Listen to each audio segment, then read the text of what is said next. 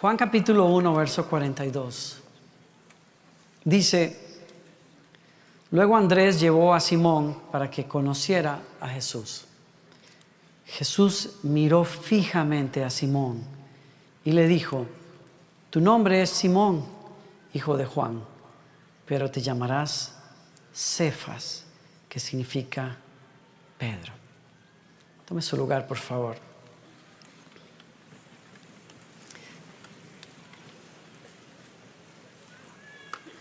Quiero hablarte del tema completamente conocidos y amados por Dios. Es el principio del Evangelio. Y al principio del Evangelio hay dos discípulos de Juan el Bautista que ven pasar a Jesús y deciden ir detrás de él. Y entonces uno de ellos, que es hermano de Pedro, lo busca y le dice, hemos encontrado al Mesías, ven y conócelo. Y a mí me llama tanto la atención que en ese encuentro, el primer encuentro entre Pedro y Jesús, Jesús hace eso que es incómodo, es mirar fijamente a la persona. Es, para que esto suceda realmente tiene que haber pasado un buen rato en que Jesús fijó los ojos en los ojos de Pedro y no dijo nada. Quisiera hacerlo ahora, pero no tengo tiempo. Incómodo. Y después le dijo, tú te llamas Pedro pero te llamarás de otra manera. Yo te llamo de otra manera. Tú vienes a mí pensando que me vas a conocer, pero quiero que te lleves la sorpresa de que yo te conocí primero. Te conozco mejor que nadie. Te conozco también, también, que sé por qué te habrán puesto ese nombre. Y claro, cuando uno habla de la Biblia y usa los nombres de las personas para explicar sus vidas, uno puede cometer un error de abuso, ¿no? Pero porque no necesariamente los nombres que las personas llevaron siempre coincidían con un significado de parte de Dios. Pero curiosamente en el caso de Pedro, tiene mucho sentido, porque cuando Jesús lo mira, le dice, yo sé cómo eres, yo te conozco, tu nombre significa junco.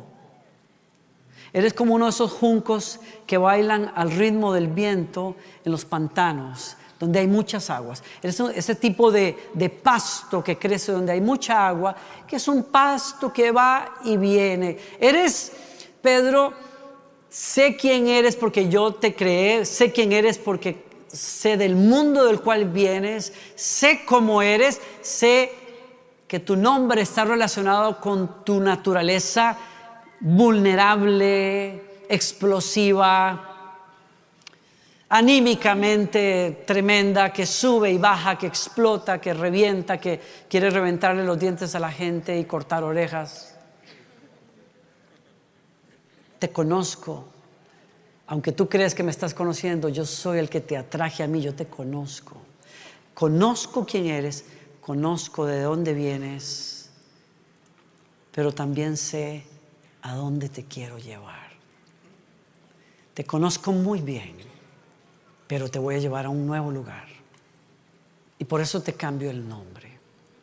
Escuchaba a Kim Richards, algunos de ustedes la conocen, una directora de alabanza, músico cristiano, maravillosa que estuvo con nosotros. Y ella citaba un pensamiento que me, golpeó fuerte el otro día que la escuché. Ser completamente amados es la necesidad más grande que tenemos los seres humanos. Pero el ser completamente conocidos es el temor más grande que tenemos también. No sé si te ha pasado, pero yo muchas veces, muchas veces a lo largo de la vida me he dado cuenta que tengo como ser humano una gran necesidad de ser amado. Y que no la puedo negar. Fui hecho así para recibir amor, cuidado, respeto y para darlo también. Pero cuando sigo esa, sigo, busco llenar esa necesidad, me encuentro con que me detengo muchas veces en la vida para decir, si las personas que me aman supieran realmente cómo soy yo, no creo que me amarían tanto. ¿Le ha pasado a usted? No sé. El temor más grande que uno puede tener es el de, que, el de ser conocido plenamente. Y eso es algo a lo que no escapamos. Yo me pregunto cuántos de nosotros que estamos aquí somos, somos diariamente y expresamos realmente quiénes somos. Todo lo que somos. Yo creo, sin temor a equivocarme, que tú y yo, de alguna manera, aunque deseamos ser completamente abiertos, no, no podemos serlo completamente.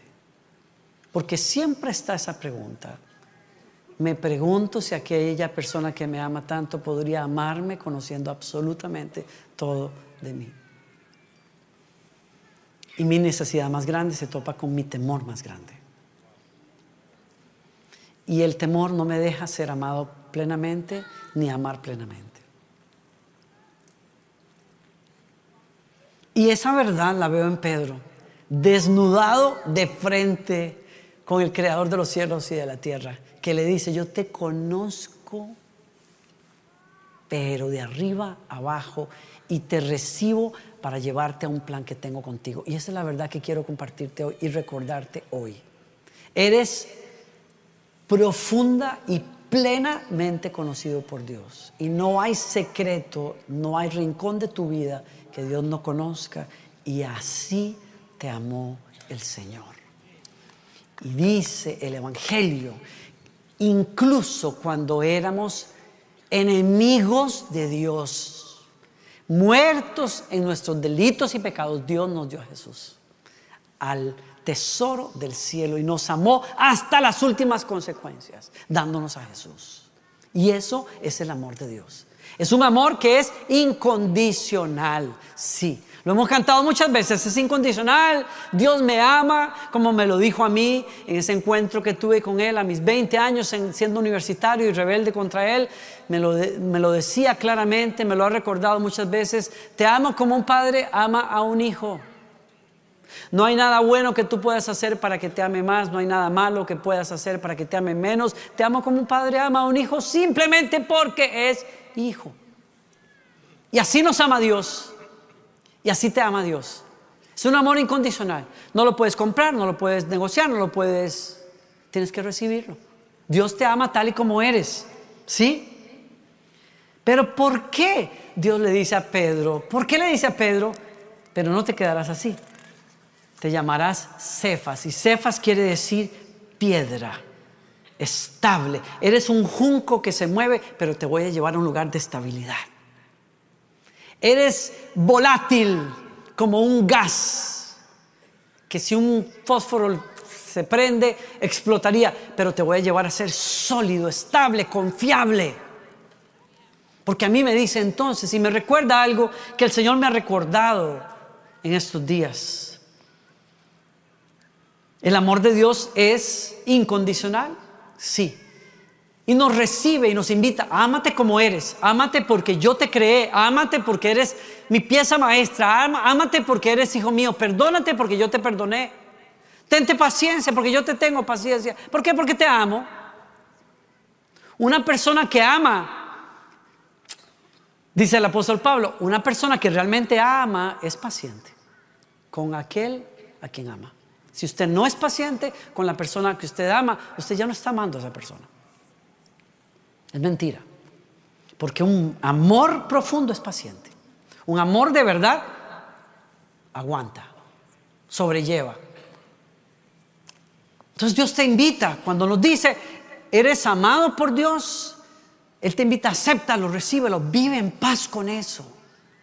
Perdónate, no seas tan duro contigo mismo. Sé compasivo con tu persona también. ¿Por qué? Porque Dios te ama. Y si Él si Él te amó a pesar de cómo eres y cómo yo soy, ¿quién soy yo para no amarme? ¿Estás conmigo o tiene sentido esto o no tiene sentido? Sí, pero el amor que nos ama también es el amor que nos transforma. El amor incondicional de Dios también es el amor transformativo de Dios. O alguien podría decir transformacional de Dios. Yo no creo que sea tan correcto, ese amor incondicional es un amor que transforma también y que nos dice, te recibo, te amo como eres, pero te amo tanto que mi amor tiene la capacidad de lidiar contigo para llevarte a donde yo quiero. Y sé que no puedes llegar ahí por ti mismo. Y en ese sentido, Kim Richards termina el pensamiento citando al pastor Tim Keller, que es un hombre tremendo de Dios, que dice, ser completamente conocido y completamente amado, ese es el amor que solo podemos encontrar en Dios. Completamente conocido por Él y completamente amado por Él. Bendito. Con razón usted y yo necesitamos ese amor para poder amar a los demás también. Especialmente a los que están más cerca de nosotros. Porque uno dice, entre más te amo, entre más estoy contigo, más me cuesta amarte. Entre más paso tiempo contigo y te conozco mejor, usted dirá, pero yo, yo, yo estaba completamente enamorado cuando me casé. Sí, pero 15 años después es otra historia. ¿Por qué? Porque lo conozco y la conozco mejor. Porque antes me impresionaban sus cualidades, pero ahora conozco sus defectos. Y ya no me hace tanta gracia. Ahora necesito todo el poder del amor de Dios. Y claro, los matrimonios y las relaciones que estamos en relaciones cercanas, eh, en, relaciones muy cercanas, diarias, tenemos esa batalla. ¿no? Nos, nos casamos con el amor incondicional contigo al fin del mundo. Contigo, debajo de un árbol, contigo, aunque las aguas del río se sequen, aunque las aves dejen de cantar, cantaremos los dos el canto del amor. ¿no? Algo así. No, por ti cruzaría los mares, por ti cantaría, por ti me quemarían vivo por ti. Todo eso es el amor, el amor incondicional de los enamorados. Pero a los 15 años es el amor transformacional, el que quiero. Te amé hace 15 años, pero ahora te quiero cambiar a como de lugar. Lo usamos al revés. Porque el amor que acepta es el único que nos puede ayudar a caminar en la vida. Y el amor que transforma es el amor que acepta primero. ¿Alguien, ¿alguien me sigue aquí?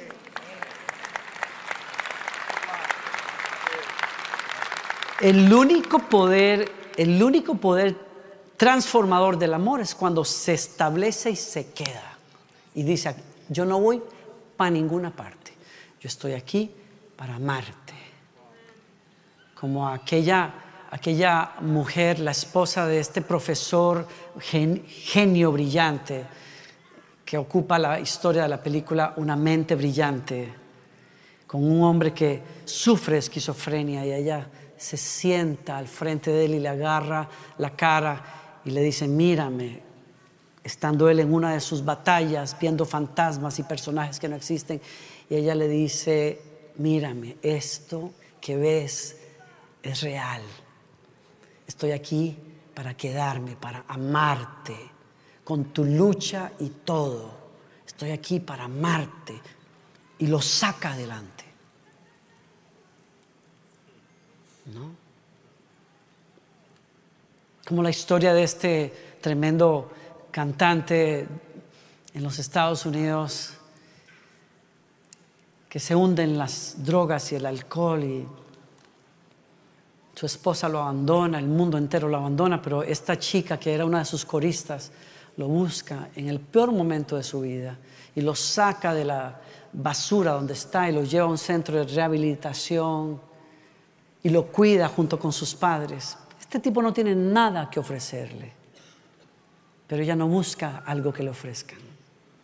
Busca bendecir al objeto de su amor busca salvarlo y lo saca de aquel lugar. El amor que transforma es el amor que acepta primero, no que coerciona para cambiar, no que presiona para cambiar. Ese es el amor de Dios. Y Pedro es mi ejemplo. Una cosa, yo tengo que entender que Dios me invita a mí otra vez a decir, gracias Señor, porque me amas como soy. Sí, Señor, gracias. Pero eso no debería hacernos preguntarnos.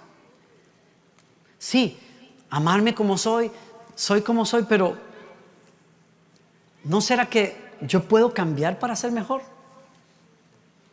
No, no, no debería yo preguntarme quién debo llegar a ser. ¿Quién puedo llegar a ser? ¿Alguien, ¿Alguien me sigue acá? Estoy, estoy siendo claro. Una cosa es el punto de partida en la vida para cambios es primero aceptar, soy amado tal y como soy, pero preguntarme, ¿puedo cambiar? ¿Puedo ser mejor? Y por eso es que Cristo le dice, eres junco, pero te haré, piedra. Y ese mensaje para Pedro es el mismo para todos nosotros. De donde Dios te sacó, te sacó diciéndote te amo tal y como eres, pero te amo tanto que mi amor te va a transformar para llevarte a donde yo te veo. A donde tú no puedes llegar solito, solita. Y en otras palabras, la historia de Pedro la historia de Pedro, si la revisas en el Nuevo Testamento, es la historia de una persona que llega a su conciencia de que es profundamente amado y por lo tanto se deja transformar por el Maestro. Y para que tú y yo lleguemos a ese lugar de transformación, necesitamos una relación personal diaria con Jesucristo, en la que nos convirtamos en discípulos, en aprendices de Él para que mi idiosincrasia, mi manera de tomar decisiones, mi manera de manejar las prioridades cambie, no a la luz de mis antojos o del mundo, sino a la luz de lo que el Evangelio dice que es la voluntad de Dios para los seres humanos. Y esa relación diaria de amor, es una relación diaria de amor, esa relación diaria de amor y aceptación de parte de Dios nos va a llevar a cambiar a ser transformados. Y ahí ves a Pedro en su primera misión, en el Evangelio más adelante, en Lucas, cuando el Señor, cuando Pedro experimenta la primera vez un cambio, el poder de Cristo en su vida, está en Lucas 5, cuando Simón Pedro se dio cuenta de que de lo que había sucedido, cayó de rodillas delante de Jesús. Explico esto. Jesús había visto a Pedro y a su hermano tendiendo redes, la multitud se aglutinó, comenzó a predicar, era tanta gente que no podía estar más en la orilla, entonces le dijo a Pedro, ¿puedo usar tu barca? Y Pedro le dijo, sí, entonces se paró en la barca, echó un poco para adentro y predicó desde ahí. Y cuando terminó de predicar, Jesús le dijo, boga mar adentro, vamos a pescar. Y Pedro le dice, Señor, nosotros hemos pescado toda la vida. Yo sé, yo te entiendo si dices pescar a estas horas y todo, porque tú, tú eres un rabino, los rabinos no saben de peces, ni de cuerdas, ni de nada de estas vainas. Entonces, te, entendemos, te, te, perdonamos. Y Jesús le dice, échanle redes otra vez. Y él dice, ok. El rabino dice que lo echen las redes. Y se rompen las redes de tantos peces al punto que el barco se hundía. Y cuando Pedro ve aquella cuestión, se da cuenta que esto no es una casualidad ni es una corriente marina, es que algo pasa cuando ese hombre que se llama Jesucristo te pide la barca de tu vida para usarla. Algo sobrenatural pasa cuando Él entra a la vida de las personas. Cuando Él te dice lo que tú eres, yo lo quiero usar. Lo que tú eres, yo lo quiero usar, pero a mi manera. Lo que tú has hecho, tu talento, tu carrera, tu casa, tu oficio, lo que tú quieras. Préstame esa barca. Y tú dices, bueno, ahí la tienes. Pero es que tú no sabes lo que va a pasar cuando Jesús dice, ahora es mi barca. Es otra historia. El cielo toca la tierra. Y ahí Pedro se tira al piso y dice, apártate de mí. Dios mío, tú eres demasiado santo. Yo, lo sabía, mira la cara que tienes. Yo soy un pecador, yo soy un miserable. Tú no sabes de lo que yo soy capaz. Tú no sabes, tú no sabes con quién te estás metiendo. Y ahí Jesús le dice, yo sé muy bien, lo he sabido siempre. Yo sé de lo que eres capaz, Pedro, y aún así te estoy llamando. Y le dice, no tengas miedo. Yo te voy a enseñar a pescar seres humanos a partir de ahora. Me encanta. Me encanta eso. Es un amor que nos conoce, nos ama tal y como somos, pero nos sacude porque no se va. Más bien nos muestra su amor de una y otra manera para convencernos de que Él tiene algo más grande para nosotros. ¿Alguien me sigue aquí? Y corriendo la cinta de la película, viene la noche de la traición y Jesús le dice, le dice a Simón Pedro, Simón, Simón, Satanás ha pedido zarandear a cada uno de ustedes como si fueran trigo, como si fueras un junco. Satanás pidió permiso para zarandearlos a todos ustedes. No, no, tengo tiempo para entrar en ese tema, pero ¿por qué Satanás habría de tener algún permiso para sacudir al equipo de Jesús? Me tengo que adelantar porque no tengo tiempo. Había orgullo. Y cuando hay orgullo, Satanás está en su territorio. Cuando las personas se creen la última Coca-Cola en el desierto, yo llegué aquí, somos los doce discípulos, Él ya nos dijo, las puertas de la Nueva Jerusalén van a tener los nombres de nosotros. ¿Por qué creen ustedes que? ¿Ah? Que, somos unos chancletudos que no, señores, por algunos habrá escogido porque la verdad que vamos a hacer el fundamento de la iglesia, gloria a Dios y gloria a nosotros también, aleluya. algo tuvo que haber provocado que Satanás pida permiso para sacudir. Pero yo he rogado, presten atención a esto, yo he rogado en oración por ti, Simón, para que tu fe no falle. Usted sabe lo que va a pasar. La mayoría sabemos. Pedro le dijo, yo, Señor, contigo hasta la tumba, el que quiera tocarte sobre mi cadáver. Señor Jesús se le quedó mirando fijamente otra vez. Le dijo, ay, Pedrito. Ay, Pedrito, si tú supieras lo que va a pasar en las próximas horas, que antes de que el gallo cante me vas a negar tres veces y hasta mencionando a la abuela vas a maldecir diciendo que nunca me conociste. Y por eso te estoy diciendo, antes de que tú lidies con tu capacidad para pecar, que sé que siempre ha estado ahí, sé que eres capaz de venderme y aún así te amé y te llamé a mí, porque mi amor es más poderoso que tus debilidades. Mi amor es más poderoso que eso. Por eso he orado que aunque en medio de mi equipo el orgullo le dio permiso a Satanás, aún así he orado que tu fe no falle. Ay, pastor, pero como que Jesús no oró bien porque Pedro terminó fallando y lo negó y toda la cuestión. Sí, señores, pero eso debería enseñarnos algo. Porque la fe que falla no es la fe del hombre que cae, es la fe de aquel que aún cayendo se levanta y dice, yo sé dónde tengo a un Salvador.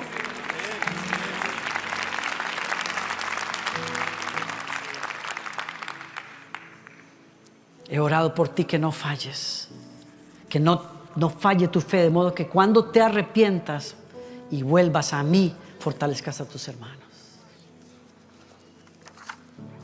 Este es otro tema, pero lo dejo, lo dejo allí sabes que tienes a alguien ahí arriba que ora e intercede por ti diariamente delante de Dios Padre para que tu fe no falle y llegues a tu destino. Y ahí tienes a Pedro que sale huyendo de la fogata en donde negó a Jesús y lloró amargamente. Y vino la muerte de Jesús y la resurrección y Pedro está en el salón donde Jesús aparece al final y les habla la mañana del domingo, ocho días después, Jesús se aparece a Tomás, que negaba que Jesús hubiera resucitado. Y Pedro está ahí alrededor. Y viene aquella escena en la madrugada de ese día en que Pedro le dice a los discípulos, vamos a pescar otra vez. Y se los lleva a pescar y no pescan nada. Terrible noche, madrugada. Ahí está Pedro ya viendo casi salir el sol y me encanta la historia cuando dice que cuando el sol salía, desde la playa había la figura de un hombre que les gritaba, hijitos, no han podido pescar. Y ellos contestan, no echen las redes al otro lado.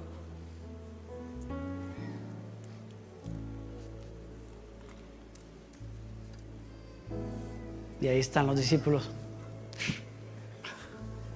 Y ¡pum! La, la barca que comienza casi que se hunde y comienzan a gritar pidiendo ayuda. Y me llama tanto la atención que el evangelista haya dejado un detalle que menciona versículos después, porque cuando dice las redes no se rompieron, a pesar de que tenían tantos peces. Curiosamente, en el primer milagro que Pedro vio, las redes se rompían, pero la segunda vez que experimenta un milagro de Jesús para con él, aún después de su pecado, de su falla, Jesús va un poco más allá para decirle, quiero que veas mi poder contigo para que llegues a hacer lo que yo te llamo a hacer, pero que quiero que veas que tú no eres el mismo a pesar de que has fallado, porque voy, estoy haciendo algo en ti que va a provocar que aunque eras débil, vas a tener la fortaleza para sostener lo que yo te voy a enseñar. ¿Alguien me sigue aquí? Y Juan dice es Jesús y Pedro se lanza al agua y se acerca a la fogata donde hay pan y pescado fresco y Jesús les ofrece. Y entonces le dice, saquen los pescados, traigan algunos de ustedes también, de los que pescaron ustedes. Yo no necesitaba que pescaran, yo tenía mi pescado bien bueno, miren, está, los huevos y las cebollas y, y se sientan a comer como siempre lo hacían y recuperan aquello que habían perdido. Este, este este rato, este tiempo con Jesús. Y Jesús ahí le pregunta, ¿me amas, Pedro? Sí, Señor, te quiero. ¿Me amas? Sí, Señor, te quiero. ¿Me quieres entonces? Solamente me quieres. Y agacha la cabeza y dice, tú sabes todo. ¿Yo qué te voy a decir a ti? Y Jesús le dice por tercera vez, te reitero mi llamado, apacienta mis ovejas porque para eso te preparé. Y ahí ves a ese hombre levantarse días después a predicarle a miles de personas y tres mil personas vienen a Jesucristo en el libro de Hechos, en el nacimiento de lo que es la iglesia del Nuevo Testamento. Y ves a, ese hombre levantar a un paralítico en la puerta de la hermosa, sanándolo en el nombre de Jesucristo, Rey de Reyes, y lo ves predicando en las plazas. Y cuando los gobernantes dicen te vamos a castigar, castíguennos, pero no podemos dejar de hacer lo que hoy sabemos. Él es el Santo de Dios. Y ves a un hombre un hombre que caminaba entre las personas y la sombra misma de Pedro sanaba a los enfermos, un hombre completamente cambiado por el poder del Dios y por el poder de un amor que no se rinde, pero que no nos deja donde estamos. Termino acá leyéndoles un pasaje que quiero que lo lean. Si, les, si se perdieron, por favor presten atención a esto último, que Pedro escribe 30 años después en su vejez. Y dice, humíllense ante el gran poder de Dios y a su debido tiempo Él los levantará con honor. Pongan todas sus preocupaciones y ansiedades en las manos de Dios porque Él cuida de ustedes. Estén alertas Cuídense de su gran enemigo, el diablo, porque anda al acecho como un león rugiente buscando a quien devorar. Y yo le añado aquí lo que él creo que está diciendo es, cuídense de aquel que devora cuando encuentra la independencia y el orgullo que le dice a Jesús, aunque tú me estés diciendo que te voy a fallar, yo no soy capaz de eso. Así fue Pedro en la noche de la traición. Pero ahora es un hombre que ha sido procesado por el amor de Dios y entiende, yo tengo que cuidarme de mi enemigo, yo tengo que cuidarme de los enemigos de mi corazón y la única manera de garantizar eso es que yo me le quede pegadito a mi Señor y mi Salvador.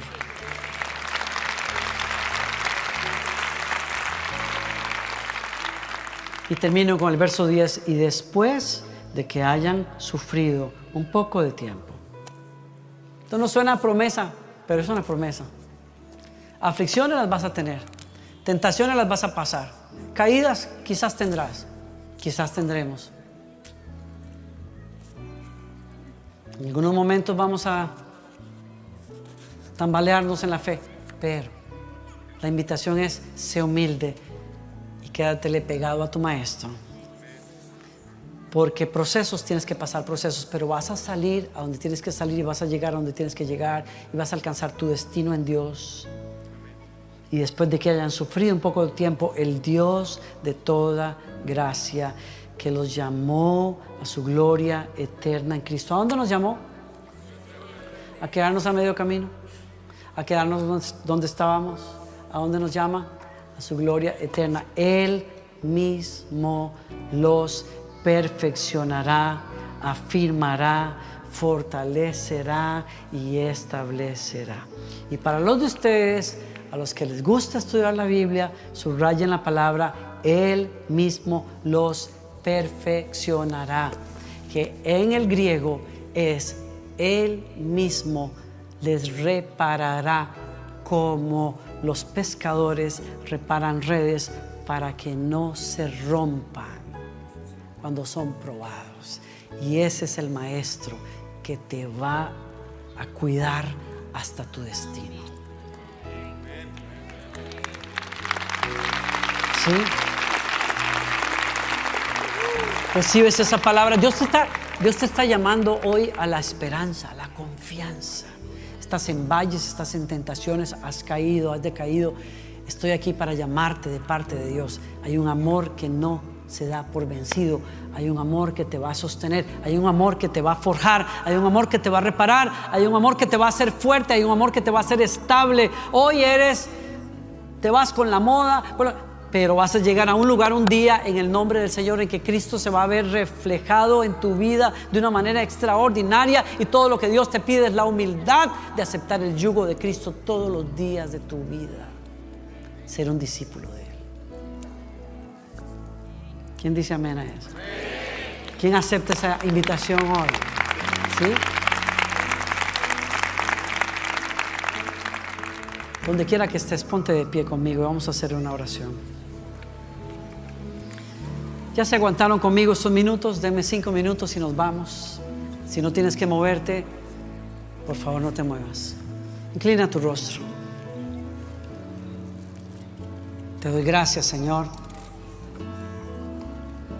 por tu presencia y por tu palabra.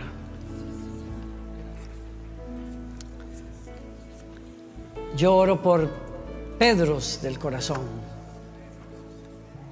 Pedros que negaron,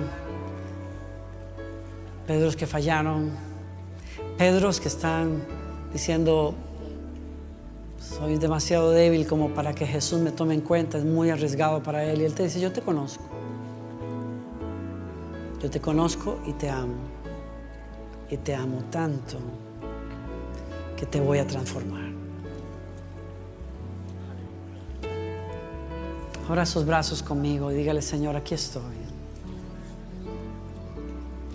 Recibo ese amor que es incondicional. Y yo voy a vivir en ese amor por la gracia.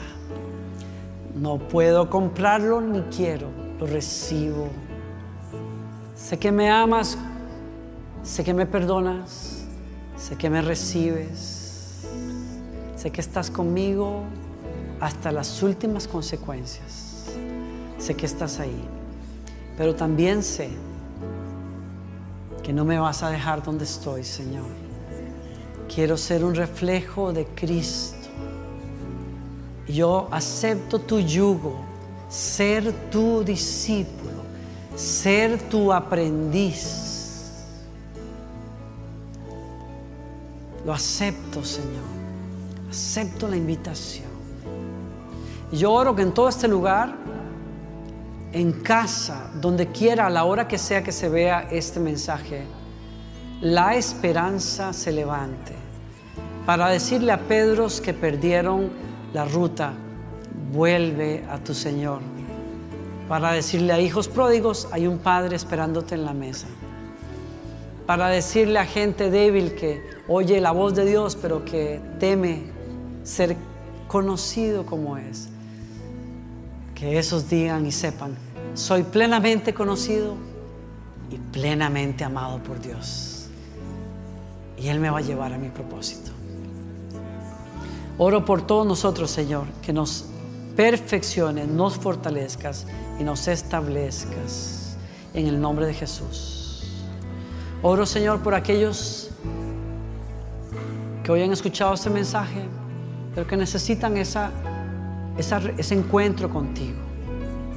En este momento, en los próximos 30 segundos, quiero hacer una oración para invitar a Jesús a tu corazón.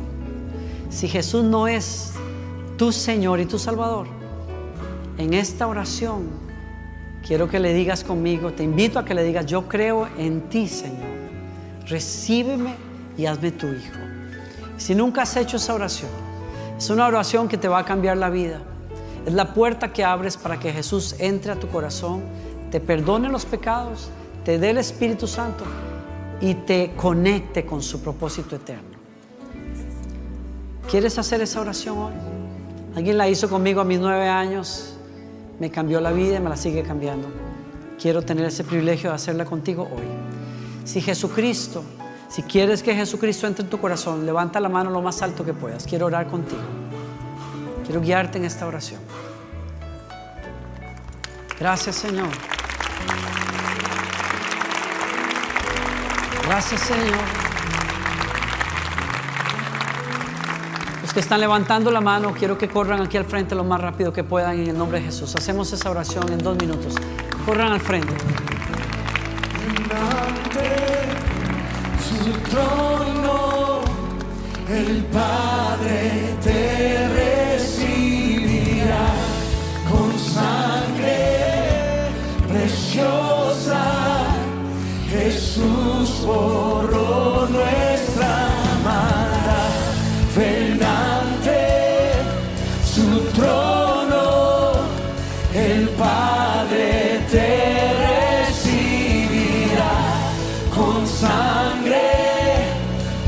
preciosa.